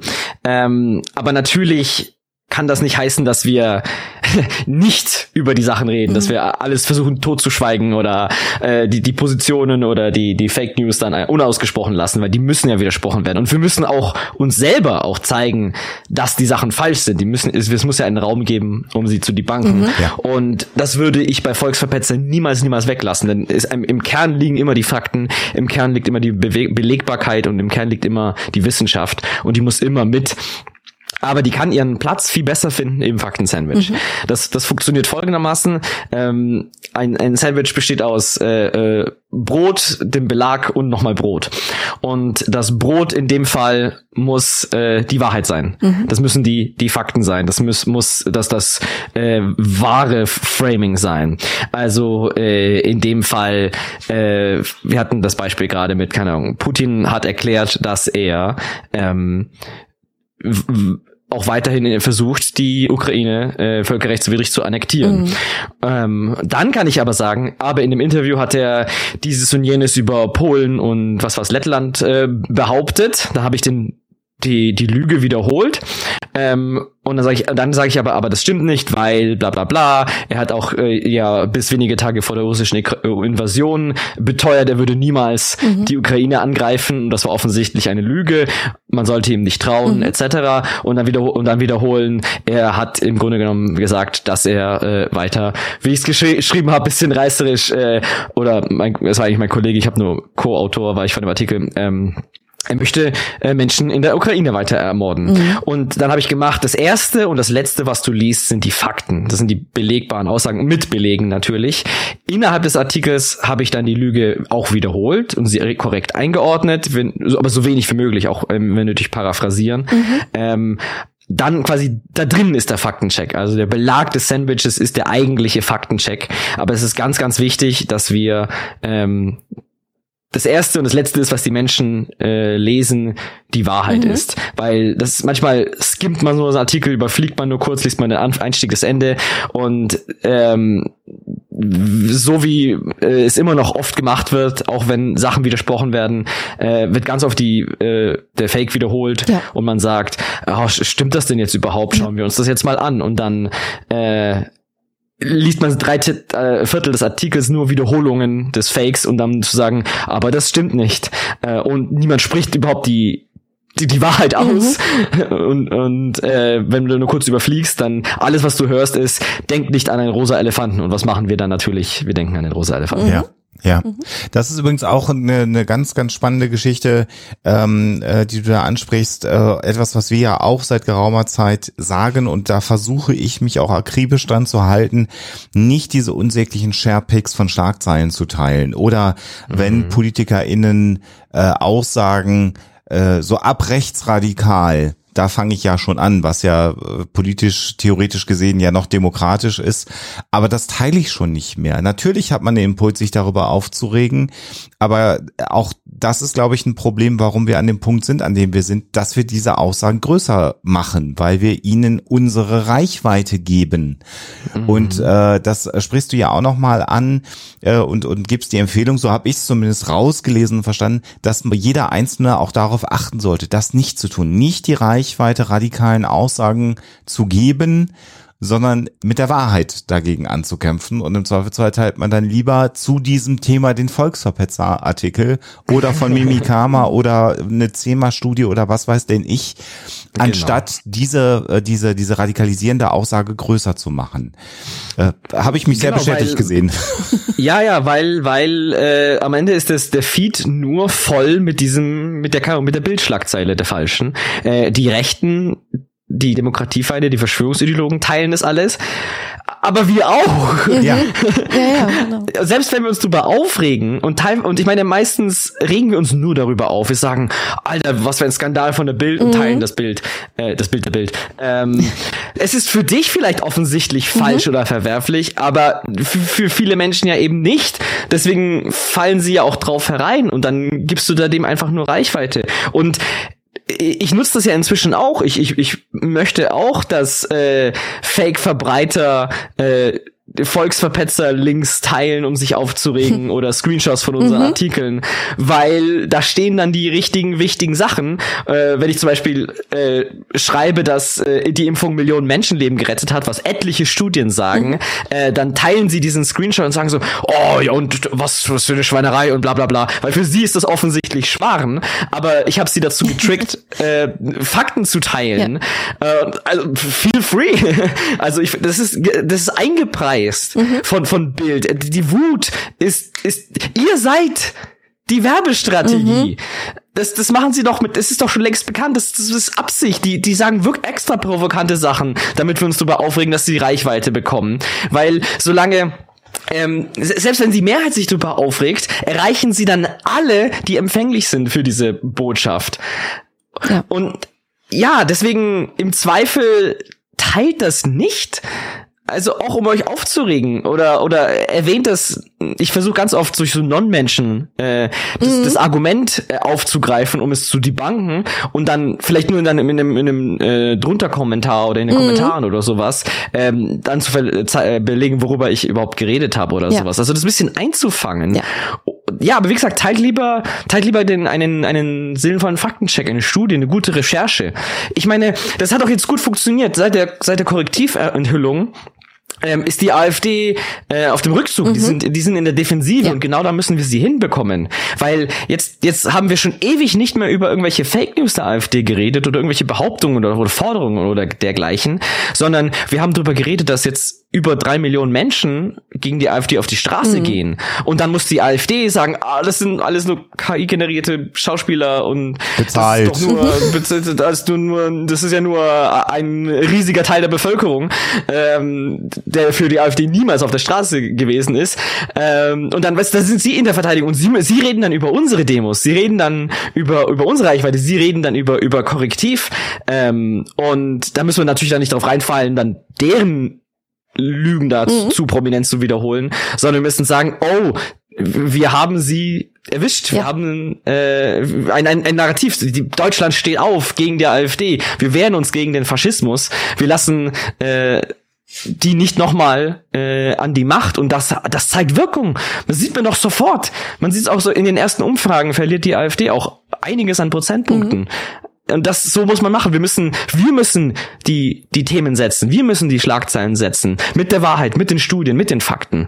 Und die restlichen Medien müssen dranbleiben. Jetzt hast du ja und da packe ich dich jetzt gleich auch dran ähm, etwas äh, sehr sehr Positives beschrieben, eine wirklich positive Entwicklung der letzten Wochen eben genau das, was du sagst, dass Millionen von Menschen für Demokratie auf die Straße gehen, eben auch nicht ähm, gegen äh, irgendetwas, das natürlich auch gegen die AfD und äh, die die, ihnen zuarbeiten, aber eben auch wirklich mit einem positiven Narrativ für Freiheit, für Demokratie, für Vielfalt. Ähm, und das ist ja auf, auf den vielen, vielen Bildern auch äh, schön zu sehen und es verfängt, wie du beschrieben hast. Blickst du denn jetzt äh, positiv auch in die nächste Zukunft? Würdest du sagen, du kannst dir schon vorstellen, dass diese Entwicklung auch so weitergeht? Und schöpfst du gerade ein bisschen Hoffnung oder bist du, wenn äh, positiv, eher vorsichtig positiv eingestellt? Also ich bin definitiv optimistischer, mhm. als ich es war, als ich das Buch geschrieben habe. Das war ja, das war ja im Oktober, November. Ähm, und ich, ich, ich bin sehr, sehr froh, dass das gerade passiert, mhm. weil ähm, ich das sind, das sind schöne Emotionen, das sind Emotionen der Einigkeit, ja. der Hoffnung. Und ich war beispielsweise auch in, in Augsburg auf der Demo an, am letzten Samstag. Mhm. Ähm, und da sind äh, 25 bis 30.000 Menschen auf die Straße gegangen. Das ist die größte Demo in der Geschichte von Augsburg gewesen, soweit ich weiß. Ja. Ähm, und es war so schön. Äh, und ich stand auch oben auf der Bühne. Ich habe eine kurze, einen kurzen Redebeitrag gehalten und es war so krass, so viele Menschen darin zu sehen. Ähm, und da waren Mitglieder von allen Parteien, mhm. also auch unsere Oberbürgermeisterin äh, Eva Weber von der CSU hat dort geredet und man hat keinen Zweifel daran gelassen, dass sie an, an unserer Seite steht und an, an der Seite der Demokratie. Ähm, und es, ich sehe, wir stehen hier alle zusammen von, von CSU bis Linke äh, gegen die AfD und das macht Hoffnung. Mhm. Solange wir das noch haben, mhm. ähm, ist, ist nicht alles verloren. Und natürlich ist bis zu den nächsten Wahlen, ganz besonders jetzt äh, im, im Osten dann äh, in, in Sachsen, Thüringen und Brandenburg, äh, ist noch einiges dahin. Mhm. Und wir müssen natürlich äh, aufpassen, dass äh, bis dato nicht das alles verfliegt und das alles wieder vergessen mhm. sein wird. Aber ähm, ich habe Hoffnung, dass jetzt, weil so viele Menschen auf der Straße waren, die bis jetzt noch nie demonstriert mhm. haben. Mein, meine, meine Großmutter, die eigentlich sich überhaupt nicht für Politik interessiert, war da. ähm, und das erste Mal auf einer, auf einer Demo. Und ähm, vielleicht haben das jetzt genug Menschen realisiert und ich hoffe, dass ich auch einen kleinen positiven Impact mit meinem Buch erreichen kann, dass wir jetzt dann jetzt haben wir noch eine Gelegenheit, äh, aufhören, diese Fehler zu wiederholen, die wir mhm. die ganze Zeit schon wiederholen. Und dass wir, dass jetzt so ein kleiner Damm gebrochen ist, aber im positiven Sinne, dass äh, die Politik und die Medien sich ja auch trauen, diese rechtsextreme Bedrohung als das zu bezeichnen und auch zu erkennen, was es ist und dass wir dann auch gemeinsam das darüber aufklären können und äh, das aufhalten können. Mhm. Also ich ich glaube, dass wir das können. Das hängt natürlich davon ab, wie wir uns weiterverhalten. Aber wir können es jetzt machen. Und alle, die mich hören, die mich jetzt hören, die das Buch lesen, können ihren Beitrag dazu leisten. Aber das müssen wir jetzt auch durchziehen. Wunderbar. Ich, also ich finde auch, ich muss es nochmal wiederholen, diesen Gedanken von dir, so schön, dass wir als Zivilgesellschaft mit den Dingen, die wir machen können, also ähm, positive Briefe schreiben oder unsere Stimme eben hörbar machen, auf die Straße gehen für etwas, für Freiheit, für Demokratie, ein positives Narrativ haben, dass wir damit auch den demokratischen Parteien und den Medien zeigen können, das ist es, was die Mitte der Gesellschaft will, das ist es, was wofür wir alle gemeinsam äh, kämpfen wollen und dass wir ihnen damit eben auch den Rücken stärken um das dann eben in ihren genau. äh, Bereichen auch weiterzutragen. Das finde ich ganz, ganz wunderbar und das wäre wirklich auch so meine Hoffnung, dass wir das hinkriegen und uns vielleicht äh, währenddessen auch noch die Kräfte ganz gut einteilen, damit wir diesen langen Atem haben können, den wir brauchen. Oder wie genau, du es auf, auf Seite 174 äh, mit schwarzen Kasten ja, genau. äh, ja, formuliert hast, lebe steht so, dass Demokratiefeinde etwas dagegen ja. haben. ja, ich, ich habe ja eingangs erwähnt, äh, eher in dem Framing als was Schlechtes, aber äh, jeder von uns hat jetzt eine Stimme im Netz, jeder von uns hat Reichweite und sei sie noch so klein. Mhm. Ähm, und bis jetzt haben Demokratiefeinde das gegen uns verwendet. Aber wir sind immer noch eine Mehrheit und wenn wir es schlau machen und die, unsere Stimme auch erheben, dann, dann sieht man ja jetzt schon, was passiert.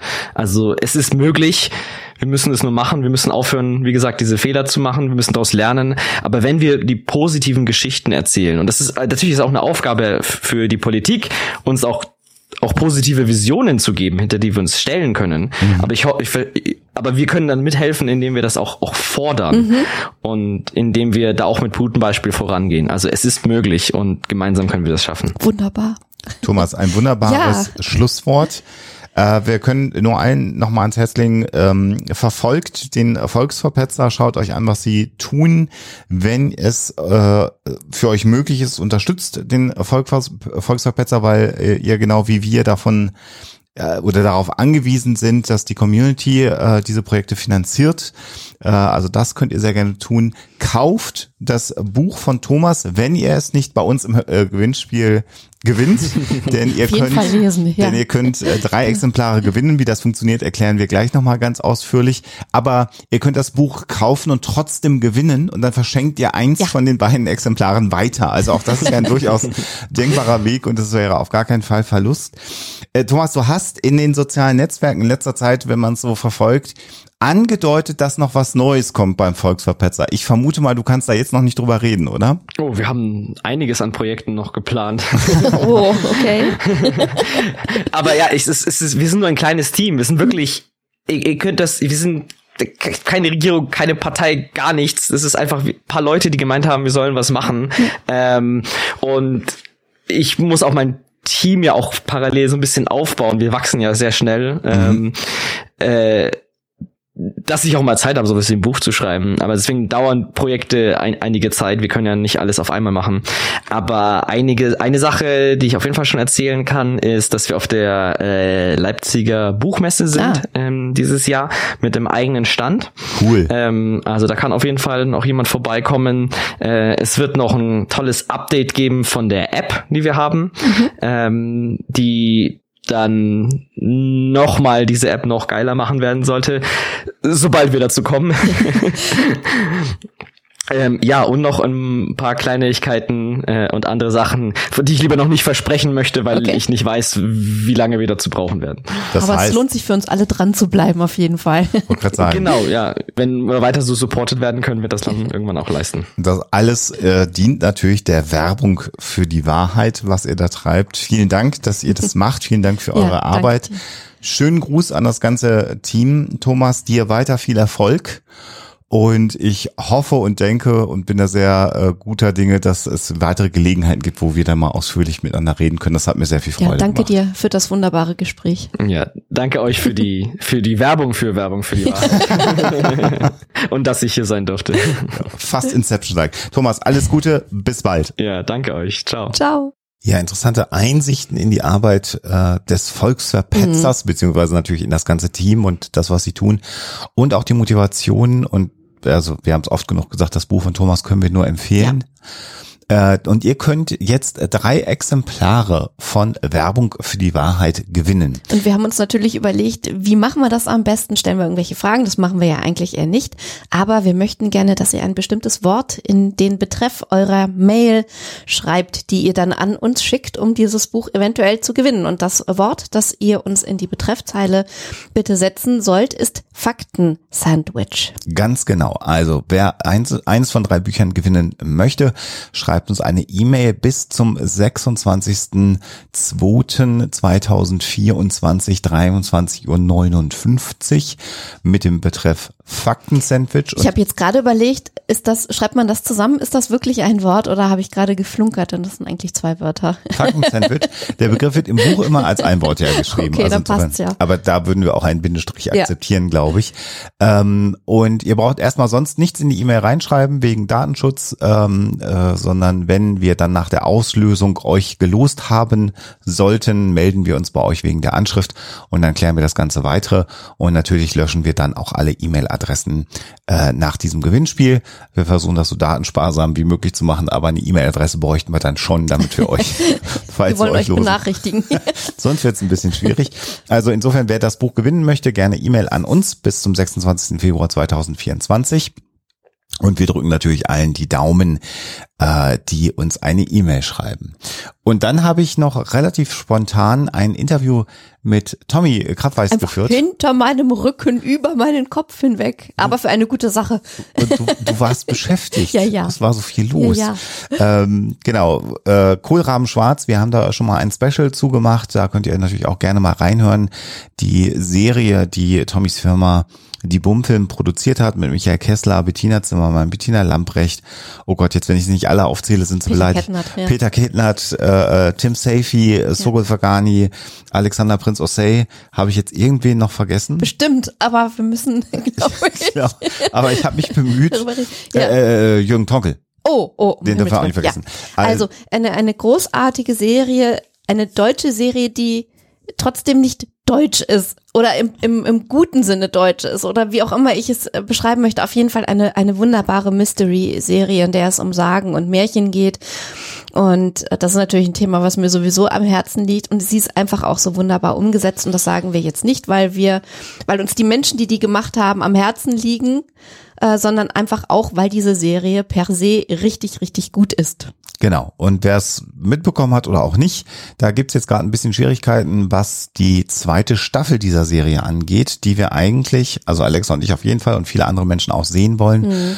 Und da gibt's Probleme und wie man eventuell mit viel Glück diese Probleme umschiffen kann und vielleicht wir doch alle gemeinsam zu einer zweiten Staffel noch kommen könnten. Darüber habe ich mit Tommy gesprochen. Es gibt eine großartige Aktion der Kohlraben Schwarz-Fans und äh, da hören wir auch noch mal kurz rein.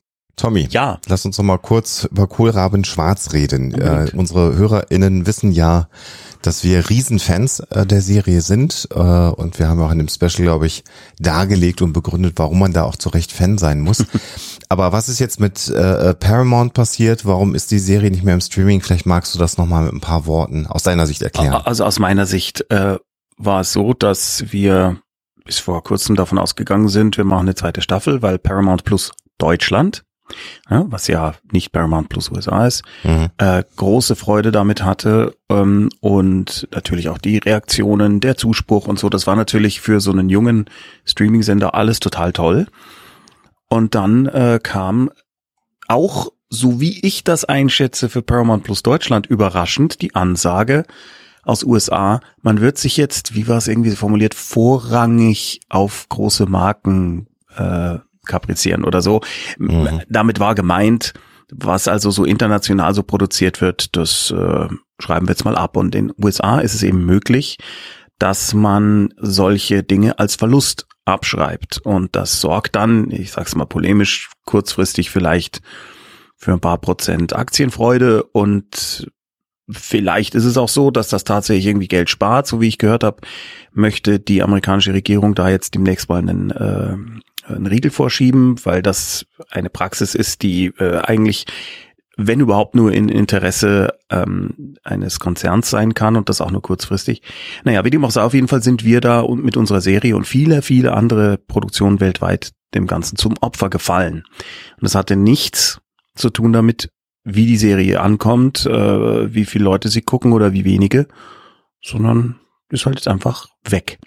Ich glaube, ein anderes prominentes Beispiel, nicht von Paramount, äh, aber äh, von Warner Brothers war ja der Batgirl-Film, der im Grunde genommen der Coyote-Film. ja, also für Filme, die ja im Grunde genommen fertig äh, gedreht waren, sich in der Post-Production befunden haben und dann jetzt niemals erscheinen werden. Also insofern Genau. eine ungute, aber aktuell zumindest übliche Praxis, um Steuern äh, zu sparen und, glaube ich, den Marktwert zu erhöhen. Du hast es ja gerade schon Genau. gesagt. Genau so ist es. Jetzt lass uns das auch kurz mal sagen, weil ich habe es auch gelesen die letzten Tage. Es bringt jetzt relativ wenig Paramount plus Deutschland in irgendeiner Art und Weise anzugehen oder Ja, zu beschimpfen. ja. Das hilft gar keinem, ne? Nein, im Gegenteil. Also Paramount Plus Deutschland war und ich würde mal sagen ist nach wie vor, die zählen zu unseren größten Fans, die haben sich so sehr gefreut über das Ding, die wollten unbedingt eine zweite, eine dritte, eine vierte, eine fünfte Staffel machen. Also die trifft wirklich überhaupt gar keine Schuld. Im Gegenteil, finde ich, muss man denen nach wie vor dafür Applaus spenden, dass sie es gemacht haben. Mhm. Ähm, das, äh, das, das träfe nun wirklich die Falschen, wenn man Paramount Plus Dach, ne, also die, Mhm. also Deutschland, Austria und Schweiz, dafür jetzt verantwortlich machen würde. Das, äh, und es bringt auch gar nichts, weil, also, wenn es irgendwie etwas gebracht hätte, dass sich die nationalen Vertretungen von Paramount Plus bei USA beschweren, äh, dann hätten wir jetzt die Situation nicht, denn Ja. das haben sie garantiert getan. Ja. Nee, man muss jetzt nach einem neuen, also wenn wir die Serie weitermachen wollen, brauchen wir einen neuen Partner. Und jetzt hat sich ja was ereignet. Ich äh, kenne es äh, aus, aus der Historie, aus der Fernsehhistorie, aus der internationalen, Mhm. so ein wenig von Star Trek, äh, als die abgesetzt worden sind. Also Star Trek im Sinne von Captain Kirk damals noch. Mhm. Ja, diese äh, Briefaktion und sowas äh, scheint sich jetzt gerade für Kohlraben Schwarz zu äh, äh, formieren. Ich finde das ja super. Ich auch, Ähm, aber natürlich nicht in der Größe von Star Trek. Ja, um Gottes Willen, immerhin. das wäre der Hammer. Aber immerhin, vielleicht kannst du auch da beschreiben, weil das hat sich jetzt ja so Grassroots-mäßig äh, äh, geformt, aber ich denke mal, dass Ja. da dann jetzt, also du guckst ja auch drauf, weil es natürlich auch deine und eure Marke ja letztendlich ist.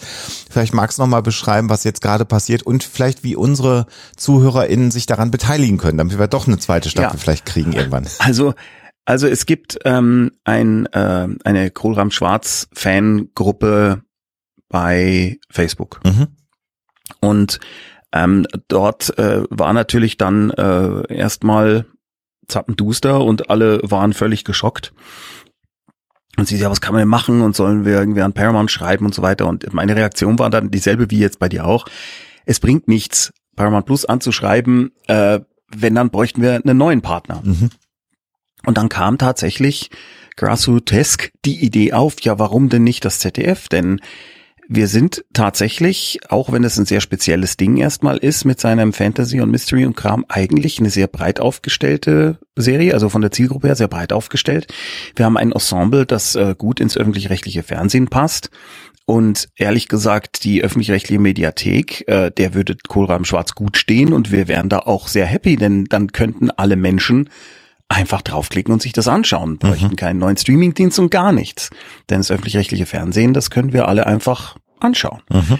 Also das wäre natürlich der Knaller. Und dann hat eine zuerst kleine und dann aber äh, völlig abstrus schnell wachsende Gruppe von Fans gesagt, ja, wir machen jetzt Folgendes. Wir machen jetzt eine Fanseite, kohlrabenschwarz-fans.de die äh, also völlig, äh, also wuchern klingt jetzt negativ, aber das ist völlig irre, was da gerade passiert. Da ist innerhalb von wenigen Tagen ist da ein Episodenguide entstanden. Es gibt mittlerweile ein Glossar über die magischen Gegenstände. Also je, irgendwie gefühlt jede halbe Stunde, wo ich da draufklicke, Ja. ist ist das größer. Und es ist wirklich irre. Und ganz vorne drauf auf der Seite findet sich ein Aufruf. Man möge doch dem ZDF äh, irgendwie seine äh, irgendwie die, die, äh, man möge dem ZDF kundtun, dass Kohlraben Schwarz denen gut zu passen und ins Gesicht stünde. Und zwar kann man das hier machen und man kann einen Brief schreiben und man kann das machen. Und das wiederum, dieser Aufruf, der hat dann eine ganz eigene Dynamik bekommen. Also ihr habt es netterweise natürlich geteilt. Ja. Also äh, natürlich netterweise. Lass einfach das natürlich weg. Ihr habt es geteilt. Vielen Dank. und und äh, jetzt zuletzt Serienjunkies, dann vorhin gerade der Science Fiction Club Deutschland, äh, eine Track-Fan-Seite. Trackworld hat's geteilt, der Hennes Bender hat's geteilt, der Stränder, Stränder, Brender, Sträder, Brender, Broadcast Da, hat's da, geteilt. da freuen sich darüber, dass du sie gut beim Namen nennst. Stränder, Brender, Brender, äh, Berg und äh, viele, viele äh, einzelne Personen und äh, ja, also das ist äh, ja ein, in, in so einer frustrierenden Situation natürlich wirklich balsam für alle. Also Michael Kessler hat mich gestern angerufen und der Peter Kettnert auch und die äh, Betty Lamprecht hat gemeldet und alle freuen sich so wahnsinnig darüber. Weil, naja, weil es halt zeigt, dass Leuten unsere Serie gefallen hat. Und das ist äh, auf mehreren Ebenen, äh, das sag ich jetzt mal, äh, das Mhm. brauchst du nicht kommentieren, aber was Besonderes, denn nicht nur ist das Hörspiel äh, unfassbar erfolgreich, das Buch ist super gelaufen, äh, das Buch zum Hörspiel ist ja inzwischen auch als Hör Buch erschienen, genau, von Ja, ja. Götz Otto gelesen, der ja auch Ja. eine Rolle natürlich in der Serie dann auch spielt. Und die Serie ähm, äh, war in der Rezeption, so wie ich es wahrgenommen habe, wirklich sehr, sehr erfolgreich und ähm, äh, also diese diese Gesamt dieser dieser Franchise muss man jetzt äh, fast schon sagen, Mhm. Kohlrahmen Schwarz ist insgesamt Ja. vielen Menschen sehr sehr ins Herz gewachsen und die Ja. äh, Seite, die hier wächst und hochprofessionell aussieht, ist was Besonderes. Ähm, ich habe noch eine zweite Beobachtung in den letzten Jahren, äh, zwei, drei Jahre. Ich habe den Eindruck, dass ihr damit auch eine Tür aufgestoßen habt. Denn die Zahl von Genre-Mix-Formaten mit märcheneskem Inhalt, brauchst du jetzt nicht kommentieren, aber es ist eine Beobachtung von mir, wächst. Und auch gerade im öffentlich-rechtlichen äh, Fernsehen wächst das und diese Thematik scheint spannend zu sein. Also Ja. ich glaube, es ist Zeit gewesen für sowas wie Kohlrabenschwarz. Also ich glaube schon, äh, umso besser. Also ich glaube schon, dass da damals Dark einen großen Anteil hatte. mhm. Das muss man schon sagen. Hoppla, äh, das kommt aus Deutschland. Es ist super mysteriös und äh, äh, also und, und brainy und sieht geil aus. Das hat, glaube ich, äh, das war, glaube ich, ein ganz, ganz wichtiger Punkt. Mhm.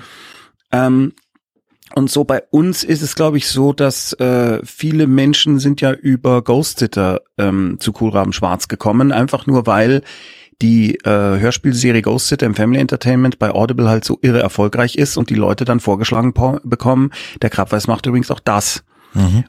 Also das ist relativ naheliegend, dass das so passiert ist. Und dann haben sich eben auch die etwas Älteren äh, angefangen für unseren Kram zu interessieren. Und dass das so eine Welle der Freude ist äh, und dass diese beiden Dinge natürlich dann auch in einem Universum spielen, macht natürlich auch nochmal was aus. Ja, dass der, Mhm, der Schwarzwald, der Erdmann bei Ghost Sitter aufgetreten ist zum Beispiel und äh, äh, die zuletzt jetzt, äh, nee, in der vorletzten Ghost Sitter Folge war Bettina Zimmermann dabei in der Rolle als Susanne, äh, als eine von drei Hexen.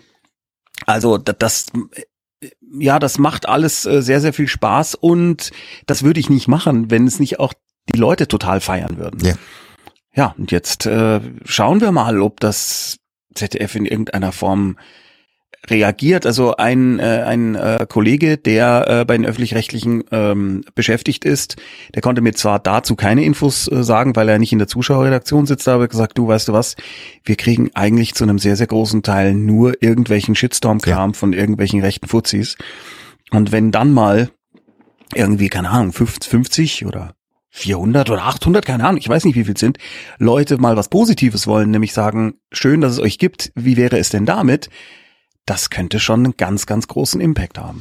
Und da wären wir jetzt auch beim Call to Action, wie man ja so, So. schön im Business äh, äh, sagt. Ja. Also äh, wer von unseren äh, Zuhörenden äh, Kohlraben Schwarz vielleicht schon geschaut hat und gut findet und auch gerne möchte, dass diese Serie weitergeht, surft einfach mal die Seite kohlrabenschwarz-fans.de an, ist natürlich verlinkt hier unter der Episode und nehmt äh, an diesem Aufruf teil. Und das ist so ein bisschen so Empowerment, wie wir es ja schon im politischen Bereich beim, beim, beim Nachsitzen bei den Wild Mikes gemacht haben. Vielleicht kann man ja auch hier mal was bewegen und zum Positiven bewegen für alle Fans, dass vielleicht jemand beim ZDF sagt, naja, also da muss nicht viel Entwicklungsarbeit ge, äh, geleistet werden. Äh, wir können Ja. uns eine Arbeitsprobe anschauen. Wir würden ja wissen, was uns erwartet.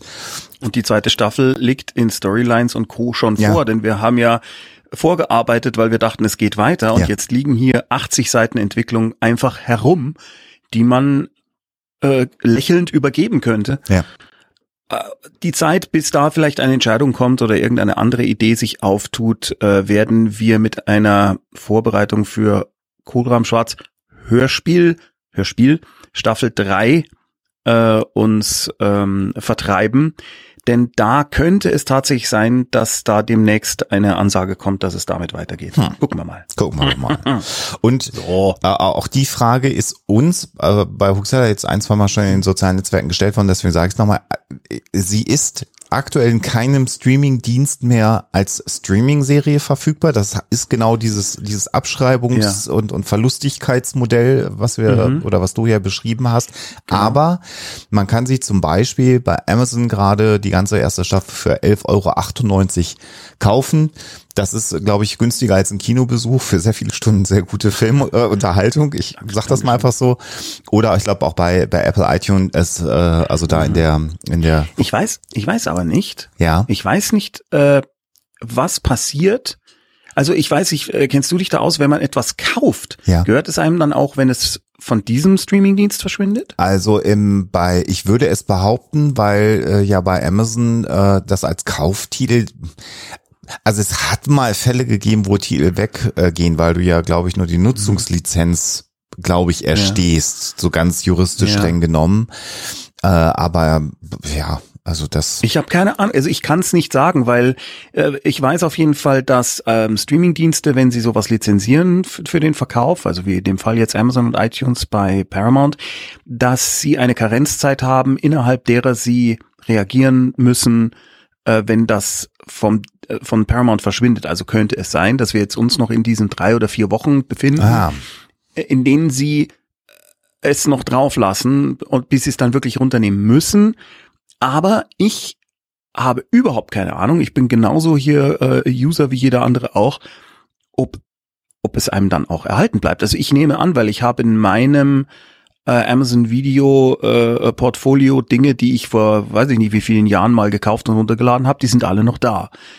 Aber keine Ahnung. auch da kann ich es nicht sagen. Also zumindest dann wäre es ja noch mal eine Gelegenheit, sich jetzt die Serie schnell noch mal zu kaufen und zu gucken, Ja. solange wie sie da ist, damit man äh, mitreden kann. Denn äh, ich glaube, selbst wenn äh, morgen jemand beim ZDF sagt, ja, machen wir, glaube ich, würde man nicht 2024 was sehen können, würde ich mal jetzt einfach behaupten aus meiner Nein, Laiensicht heraus. müsst- also wir haben zwei, ähm, zwei Folgen von geplanten acht Folgen geschrieben, das Skript und alle Storylines und ein paar Bildertreatments. Das ist also ein Bildertreatment ist ein Drehbuch ohne Dialog. Äh, Wir wären dann schon recht schnell am Start, aber ich glaube nicht, dass wir es jetzt noch schaffen würden, Ende des Jahres einen Drehbeginn zu forcieren. Das wäre auch wettertechnisch, glaube ich, echt scheiße. Ja, also wenn du dann überall erstmal den Schnee runterrütteln musst, damit du irgendwie Ja. eine herbstliche Szene drehst, Schwierig. ich glaube nicht.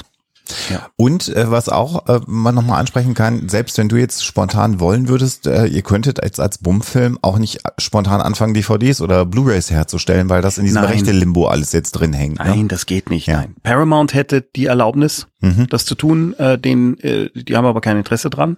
Klar. Äh, und auch eine zweite Staffel als DVD-only äh, ist völlig illusorisch. Äh, das DVD-Geschäft ist, wenn nicht zusammengebrochen, auf jeden Fall nicht, nicht ansatzweise in einem Zustand, dass man sagen würde, man macht irgendeine Direct-to-DVD-Veröffentlichung. Nee, aber ich meine, ich meine auch, das ist halt natürlich ein Problem, wenn Serien nur im Streaming erscheinen und sie nicht mehr physikalisch erscheinen. Ja. Wenn jetzt tatsächlich auch Klar. dieses Kaufangebot verschwindet, dann Ist sie weg. ist die Serie erstmal weg, bis irgendwann irgendwo vielleicht die Rechte nochmal anders verteilt werden wieder.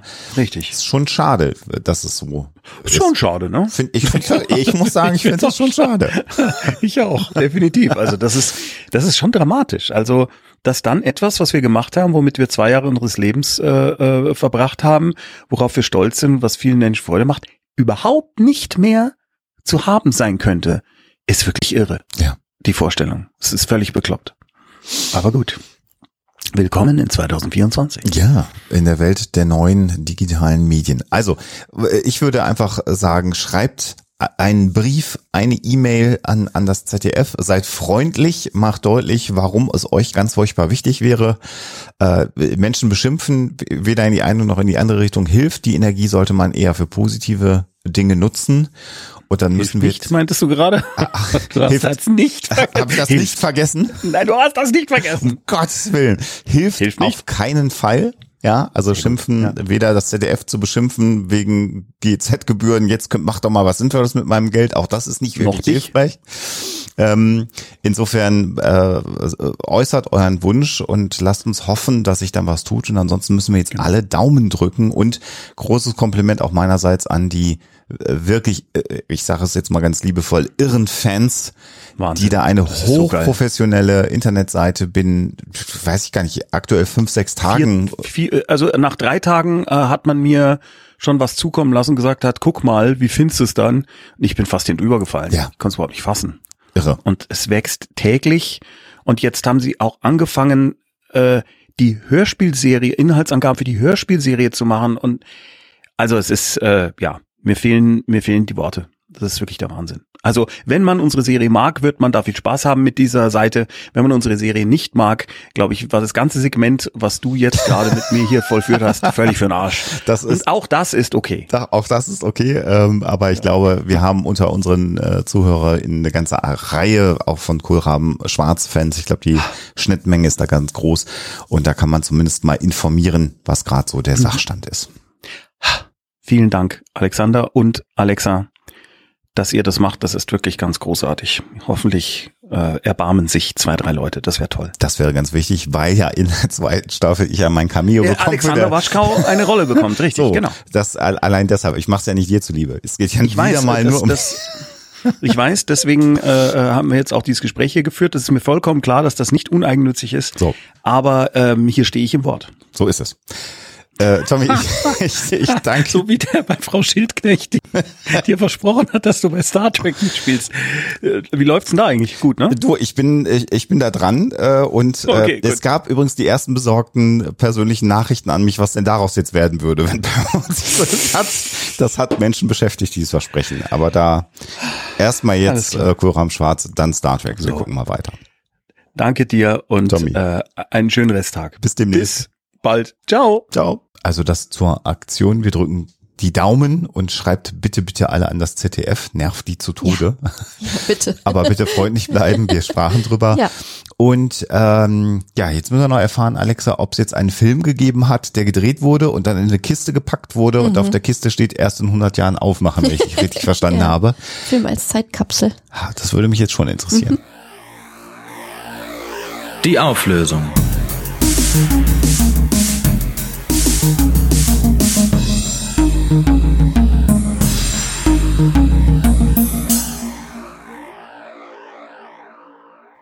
Ja, ist tatsächlich mal ein Film gedreht worden in den letzten Jahren, ja, direkt unter der Prämisse, ihn danach verschwinden zu lassen und erst nach 100 Jahren zu zeigen. Und dann auch noch ein Film mit John Malkovich. Ähm, ja, das wollte ich erst nicht glauben. Es ist aber tatsächlich wahr. Das Ganze hat es gegeben und es hat im Jahr 2015 stattgefunden. Da ist ein Film gedreht worden mit dem Titel The Movie You Will Never See, der Film, den Sie niemals sehen werden. Und das Ganze ist, ja, ich weiß nicht, wie ich es beschreiben soll, eigentlich eher so eine, ja, ein bisschen eine Werbeaktion oder, oder zumindest angelehnt an eine, an eine Firma. Ähm, und zwar geht es darum, ähm, dass diese 100 Jahre die Spanne sind, die eine Flasche Louis XIII Cognac braucht, um zu reifen, um vollständig gereift zu sein. Und ähm, es ist dann tatsächlich eben ein Film gedreht worden mit einer ziemlich coolen Besetzung, unter anderem eben John Malkovich. Und dann haben sie gesagt, ja, wir tun den in einen Kasten, der ist verschlossen und der öffnet sich automatisch nach 100 Jahren. Das Ganze war äh, 2015 und entsprechend wird dann dieser Kasten 2115 in diesem Jahr eben dann äh, aufgehen und dann kann man den äh, gucken und die Beteiligten und ganz viele Leute, die da eingeladen werden sollten, die haben halt ähm, so Metallkarten als Einladungskarten erhalten. Und ähm, das müssten, mussten deswegen natürlich langlebige Einladungskarten sein, weil die eben 100 Jahre irgendwie überstehen müssen und dann können diese Leute, die da eingeladen sind, die eigentlich nur noch an ihre Nachkommen weitergeben. Unter anderem eben auch John Malkovich selber. Der wird dann ähm, den äh, seiner Familie, seinen äh, Nachkommen, seinen Kindern, Kindeskindern eben diese Karte vermachen und dann können die 2115 zur Premiere gehen. Und ich hoffe, dass wir dann noch Filme zeigen werden, dass die Welt dann noch einigermaßen steht und frei ist und äh, dass solche Dinge dann einfach stattfinden können und werden. Und ähm, dieser Film in einem in einer Welt gezeigt wird, die eben auch an solchen Filmen noch Freude hat und sie sich angucken kann. Oh Gott, jetzt war ich so negativ. Also ich, ich finde, das ist eine interessante Aktion auf jeden Fall, um es ein bisschen positiver abzuschließen, die Story.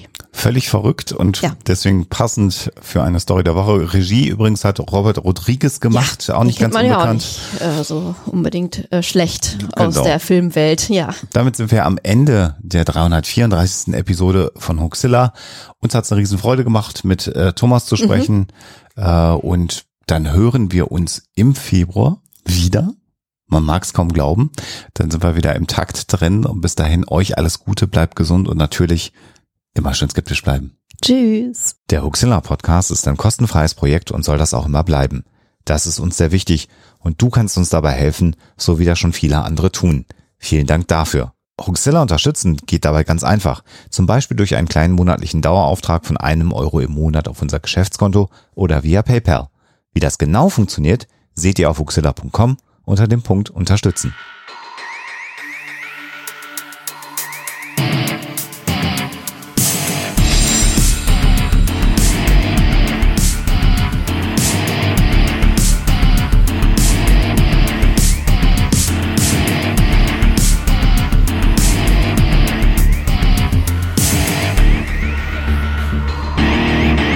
Schickt Fragen, Anmerkungen oder Feedback an info@huxilla.de. Und wenn ihr mögt, dann bewertet uns doch bei iTunes oder einer der anderen Podcast-Seiten, die uns führen.